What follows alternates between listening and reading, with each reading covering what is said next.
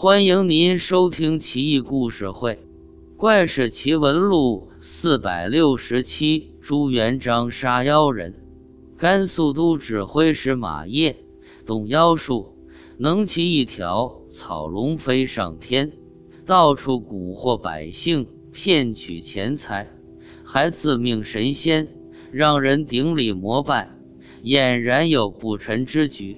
朱元璋得知情况。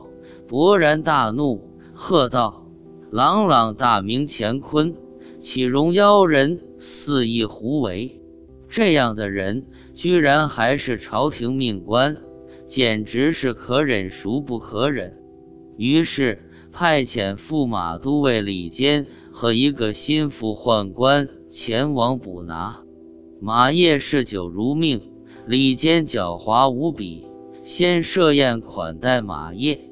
将其灌醉，然后用铁链锁住马叶的琵琶骨，让他不能施展法术，再押入金刚打造的囚车内，重兵护送，浩浩荡荡返回京城。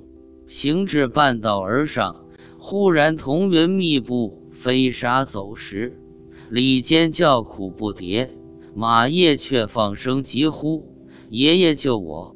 爷爷没来，电闪雷鸣之下，却有一条小蛇从天而降，落在囚车之上。马叶不禁有点泄气，叹道：“神龙爷爷不管我的死活，派你这么一条小蛇下来，能记什么事啊？”李坚也不禁笑道：“是呀，龙爷爷没来，蛇孙子没准也能救你。”你不是会念咒吗？念一个让大爷我听听。马业怒道：“李坚小儿，你得意什么？老子呼风唤雨、独霸一方的时候，你不知在哪穿开裆裤呢？轮得着你笑话大爷我？你不就是脸蛋漂亮些，娶了朱元璋的女儿，牛什么？”大明驸马倒霉八代，李坚脸涨得通红，气得直哆嗦，却没词反驳他。估计是被说中了。马业目视那条小蛇，虔诚祈祷道：“此去京城，若能活命，蛇必缠绕我脖颈；否则，咬我中指吧。”话音刚落，那条小蛇腾空而起。直咬马业的中指，顿时血流如注。